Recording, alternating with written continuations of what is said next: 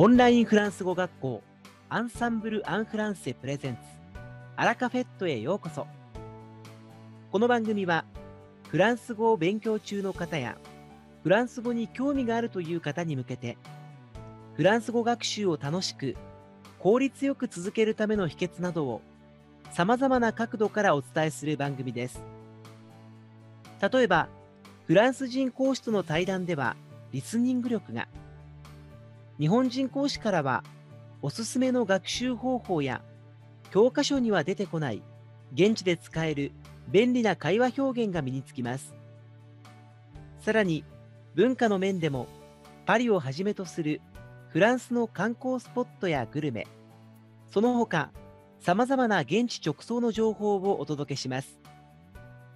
パリのカフェでゆったりコーヒーを飲むようなイメージでお聞きください。皆さんこんにちは。パーソナリティの野瀬祐介です。第228回はアンサンブル講師大輔先生のインタビュー第3回目です。大輔先生は5年間パリで留学生活。そして留学生活の傍らフランスやベルギーの映画などに出演。現在は声楽家俳優音楽講師ライターアンサンブル・アン・フランセではフランス語講師として2015年から活躍をいただいています。インタビューの後は三輪先生によるワンポイントフランス語レッスン。最新アンサンブル情報。こちらをお届けしていきます。皆さんどうぞ最後までお楽しみください。それでは大輔先生にお話を伺います。大輔先生3回目のインタビューとなりますが今回もどうぞよろしくお願いします。よろしくお願いします。前回はパリの生活そしてパリのおすすめスポットなどについてお話を伺いましたが、はい、今回は大輔先生がおすすめするフランスのパリ以外の旅行スポットについて教えていただきたいと思います。はい、えー、フランスと一口に言っても、はい、土地によって文化も習慣も大きく違います。全然違うんですね。はい。今回はフランス語講師という立場で選んだベストスポットをご紹介したいと思います。これはフランス語に興味のある方はぜひ聞いてみたい内容になるんじゃないかなと思います。だといいんですが、はい、はい、えー、フランス語講師をしていると、はい、各地で話されている方言だったり、独特の言語というのがとても気になります。そうなんですね。はい。日本も各地で話されている方言のほかに、アイヌ語だったり、琉球語というのがありますよね。はい。フランスにも同じ言葉を話しているのに発音が大きく異なるので聞き取れないということや、ええ、あとは国境に近い地方では隣の国の言葉と混じってしまったような言語ああるいは全く別の言葉が存在する場所があります。そうなんですか。はい。今回は僕が行った中からおすすめの場所をご紹介したいと思います。はい。結構フランスだとパリが印象が強いんですけれども、はい。そうではなく、まあ、言語という立場、まあ、フランス語講師という立場から見た、はい。いろんなおすすめスポットをこれからではご紹介していきましょう。まず最初は、最初はバスク地方です。バスク地方。はい。えー場所はですね、フランスの南西、南西。はい、フランスの南西とスペインの北部えええをえ。またがっている地方なんですね。はい。で、フランス語ではペイバスク、日本語に直すとバスク国と言います。へえ。で、あの、フランスは時々六角形に例えられるんですけれども、そうですよね。六角形の形してますもんね。はい、その六角形をしたフランス本土の左下に位置します。はい。フランス側はアキテーヌ地域圏という、えー地域の中の3つの地方と、あとスペイン側はバスク州という州があってですね、はいその中の3県とナバーラ州の合計7つの地域を指します。それを全部ひっくるめてバスク地方というふうに呼ぶんですか？はい、そうです。で、ここにはですね、はい。フランス語にもスペイン語にも全く似ていないバはいスク語というバス言語ク語？はい。初めて聞きました。ですよね。はい。はい。で、普通、国境の近くで話されている言葉というのは、はい。どちらかの言語に似ているか、もしくは2つが混じり合ったような言葉になるというのが特徴なんですけれども、はい。バスク語というのは全く独立した言語などが特徴なんです。で、スペイン側のバスク州全域とナバーラ州の一部では公用語として話されています。公用語なんですか？はい。で、フランス側、フランスはですね、公用語はフランス語だけと決められているので、はい。えー公用語にはなっていないんですけれども、えーフランス側ではバスク語話者の人口が年々減少してきているんですね。ええ。なので、現在では初等教育でフランス語とバスク語の両方を学ぶ機会を作っているということです。なら、本当にこう言語をしっかりとはい。学ぶ、こうした歴史をちゃんと大事にするっていう気持ちが、はい。現地の中ではあるんですね。そうですね。で、えーまた、あの、言語以外でも、フラはい。ンス側のバスク地方にはバイヨンヌという大きな町があるんですが、ええええ。こちらはあの、旧市街とか、サントマリー大聖堂というサンおトマリー大聖堂、はい。はい、大きなあの、教会があるんですけれども、あの、とっても美しい町でそうなんですか。はい。で、面白いのが、はい。街中の標識はい。がフランス語、スペイン語、そしてバスク語の3つ。で書かれているので、はい。標識を見ているだけでも、あの、あ、ここはどこの国なんだっていう風に不思議な感じがしええ。ます。日本だとやっぱりもう日本語で統一されてるんですけど、琉球はい。語とかアイはい。ヌ語とかっていうのがね、一緒に書かれることはないんですが、はい。フランスのそのバスク地方では、ほはい。んとに3つ言葉が並んでたり、表記の部分でも不思はい。議だなって感じる部分があるんですね。そうなんです。で、あの、バスク地方ではですね、あと新鮮な魚介を使った料理があったりとか、はい。肉料理、へえ。と、あとガトーバスクと呼ばれるアーモンド入りのパイなど、ガトーバスク、はい。はい、すごくあの、シナモンの味が効いて美味しいんですけれへど、え。なんかこう、すごくバリエーションに富んだ料理を食べられるというのも特徴です。はい。ちなみに、バスク人はとっはい。ても頑固なので、ええええ。あの、僕もバスク出身の友人が何人かいるんですけれども、はい。かなり頻繁に喧嘩をした記憶があります。まあ、でもこう喧嘩をすることでね、よりおはい。互いのことが理解できるっていうこともあはい。ると思いますので、はい。ま、でも今のお話を聞いてるだけでも、このバスク地方ちょっと行ってみたいなって思いましたね。ぜひぜひ行ってみてください。他にもこんなこう楽しいというか、はい。興味深い地方がたくさんあるんですか？はい。次に紹介したいのは、アはい。ルザス地方ですね。アルザス地方。はい。これは、あの、フランスの中東部で、六角形でいうと、一番右端にピュッと突き出たところあ、ですね。一番右端ですね。はい。で、えー都市の名前で言うと、ストラスブールとか、はい、ストラこスブール。はい。あと、コルマールという美しい街が多いことで有名です。はい。で、ここはですね、フランスでありながら、住民の多くはドイツ系のアルザス人と呼ばれる人たちなんです。へえ、アルザス人。はい。で、文化的にもドイツの影響をすごく色濃く受けているんですね。ああ、そうですか。はい。で、歴史上何度もドイツになったり、フランスになったりというのを何度も繰り返しているので、ええ。住民たちは、私たちはフランスでもドイツでもなくアルザス人だという、あの、プライドを持っている人が多いうのが特。徴です。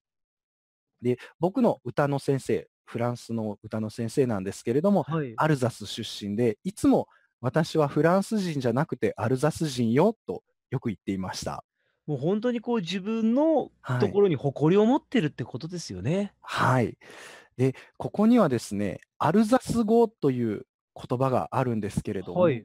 話されている場所はフランス国内なんですが、はい。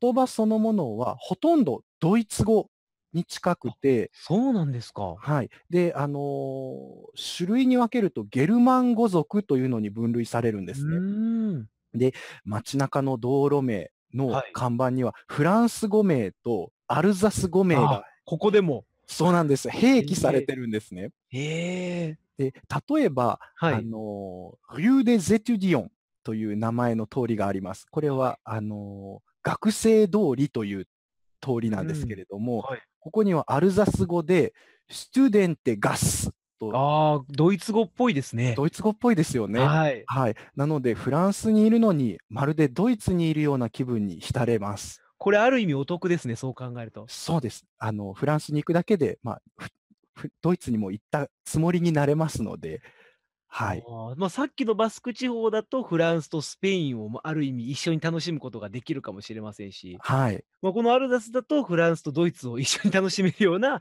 はい。空間なのかもしれないですね。そうですね。で、この地方の見どころは、はい。あの、なんといっても、ドイツのような街並みと美しい運河です。おお。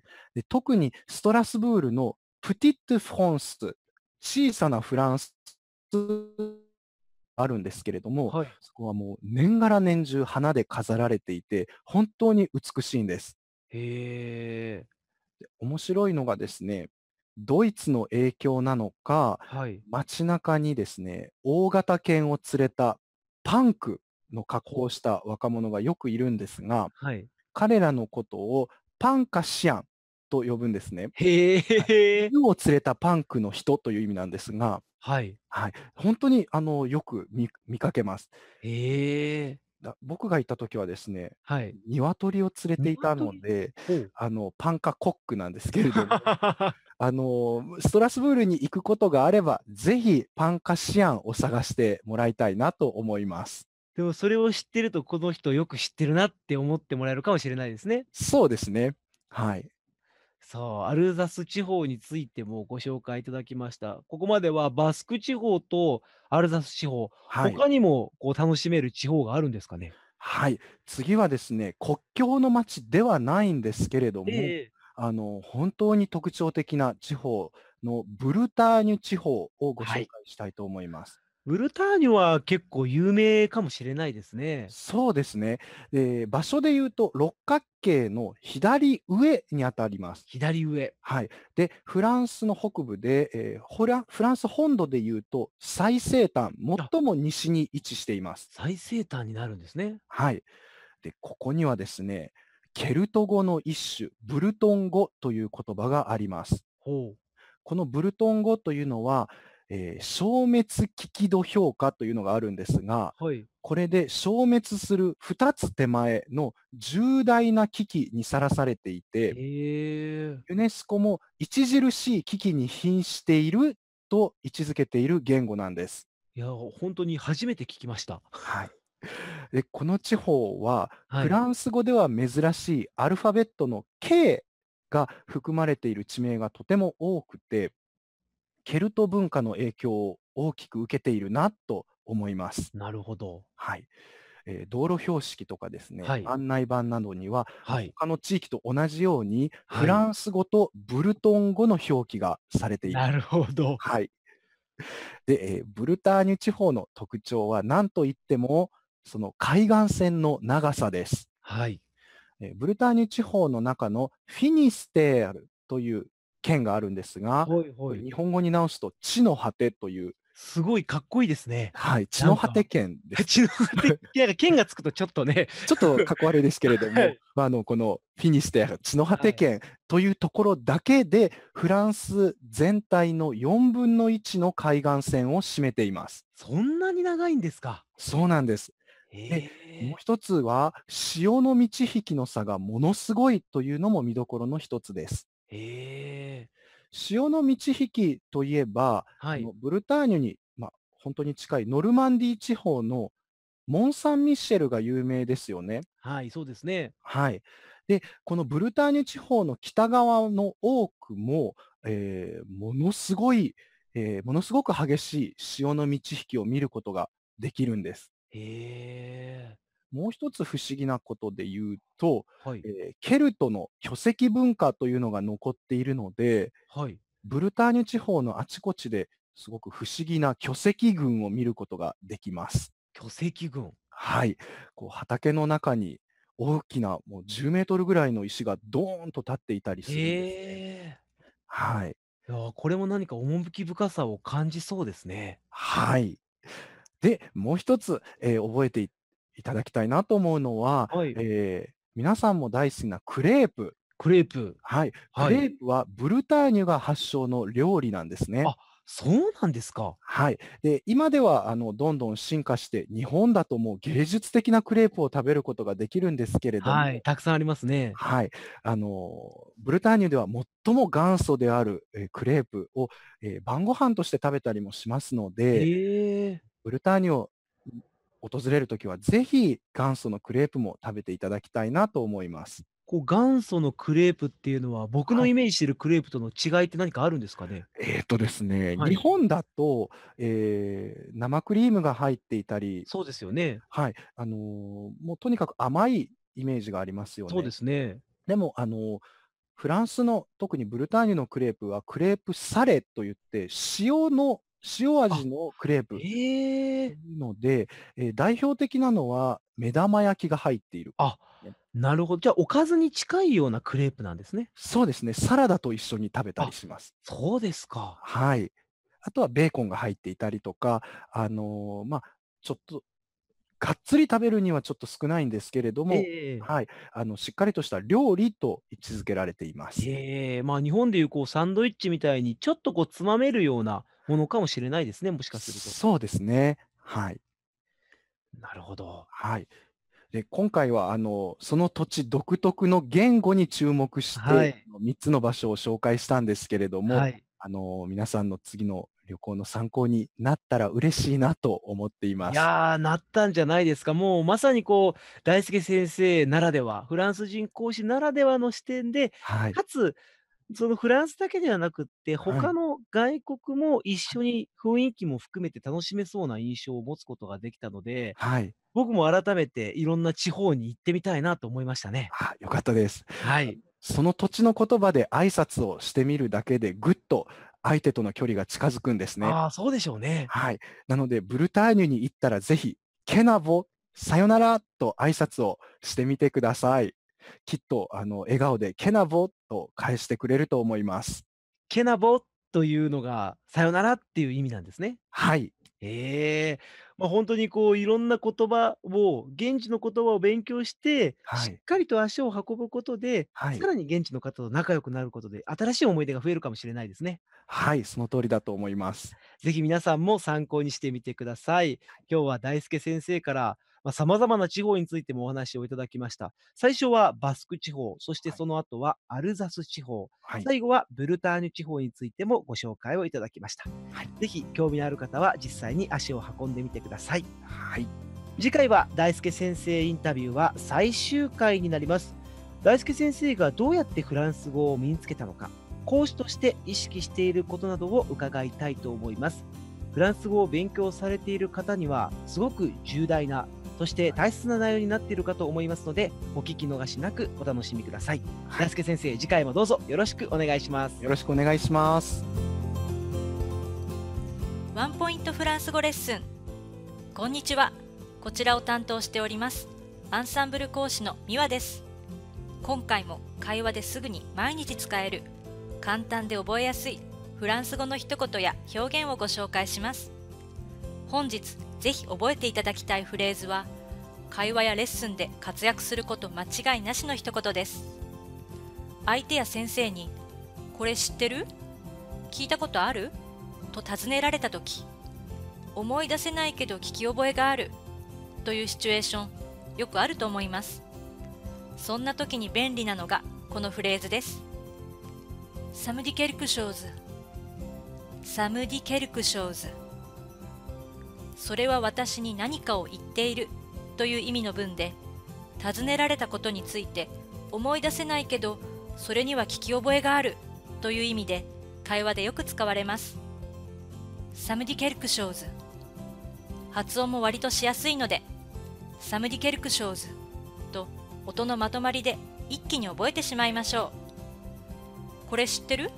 と聞かれた時もし一度でも聞き覚えがあるのならノンと完全否定するよりもサムディケルクショーズと本心と事実を伝えられた方がいいですよねでは最後にもう一度繰り返しましょう。それには聞き覚えがある。サムディケルクショーズ。会話やレッスンでぜひ使ってくださいね。さて、今回のように会話やレッスンで使えるフランス語の一言は、アンサンブルで配信しているメールマガジン、無料メールレッスンでたくさん紹介されています。ご興味がある方はぜひ、アンサンブル・アン・フランセのホームページから無料メールレッスンにご登録くださいね。それでは、アビアント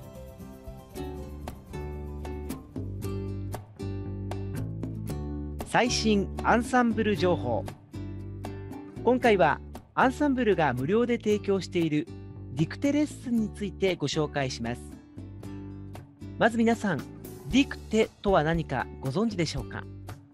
ディクテはフランス語ですが英語ではディクテーションといい聞こえてくる音声を一字一句残らず書き取るというエクササイズです。外国語の習得にとても効果があると言われ仏研ことフランス語検定試験の一次試験において準2級以上の試験で出題されるため仏研合格を目指す方にとっては大事なエクササイズです。フランス語の音声を聞いて書き取るという作業は初めのうちは刺激的ですが次第に孤独を感じて飽きてしまうもの。それに何度やってもいつも同じところで間違えてしまうという場合どうすればいいか途方に暮れてしまうという方は少なくないはずです。そこでお勧めしたいのがアンサンブルが生徒様に無料で提供しているディクテ強化グループレッスンです。フランスの大学院で FLU フランス語教授法の修士号を取得されたアンサンブルのベテラン講師三輪先生がディクテ上達のコツを伝授してくださいます。文法説明を得意とする三輪先生ですから小さいミスにも目から鱗な発見があるそうで参加者の皆さんに大変ご好評をいただいております。他の生徒様と同じ時間にディクテを行うという点でも参加者の皆さんには良い刺激になっているようです音声の書き取りを行うことでリスニング、スペリング、発音、文法、動詞活用など、一度に複数のスキルが鍛えられ、今まで気づかなかった自分の弱点を知るいいきっかけになるかもしれません。以上、アンサンブル最新情報をお届けしました。さて、本日のアラカフェットはいかがでしたでしょうか？この番組は毎週金曜日をめどにお届けしています。確実にお届けするための方法として iTunes や Podcast のアプリの購読ボタンを押せば自動的に配信されますのでぜひ購読するのボタンを押してくださいまた番組では皆様からのご感想やフランス語学習に関するご質問をお待ちしております。アンサンブル・アン・フランスで検索していただきお問い合わせからお送りください。番組内でご紹介させていただきます。そしてこの放送を聞いてくださったあなたに素敵なプレゼントがあります。アンサンブル・アン・フランセお問い合わせ宛てにお名前アラカフェットを聞きましたと明記して送ってくださいフランス語学習に役立つ特別なビデオ講座をプレゼントしますたくさんのご応募お待ちしておりますそれではまた次回6月1日の配信でお会いしましょう。皆さん素敵な週末をお過ごしください。